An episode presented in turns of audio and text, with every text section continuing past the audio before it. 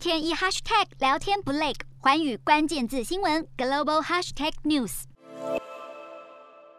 享誉全球的南韩天团 BTS 以及串流平台 Netflix 最受欢迎的剧集之一《鱿鱼游戏》，从韩团、韩星到影视剧作，甚至是彩妆商品，世界正吹起韩流风潮。尽管如此，中国仍然是南韩最大贸易伙伴，占南韩出口总额的四分之一。因此，南韩也知道不能像日本、澳洲一样与中国关系交恶。二零一七年，韩中关系因为美国在南韩部署战区高空防卫系统而恶化，中国全面禁止赴南韩观光。导致当年南韩国内生产总值掉了零点四个百分点，付出了相当大的代价。为了避免类似事情再发生，南韩从不在美中之间选边站，并开始开拓其他市场。南韩的影视文化在全球铺天盖地而来，形成不容忽视的软实力，不但推升了南韩人的自信，也强化国家在亚太地区的战略地位。虽然南韩积极拓展新市场，政府也不断扶持各行各业，不过中国毕竟是南韩最大出口国，有没有办法摆摆脱中国经济限制所带来的影响，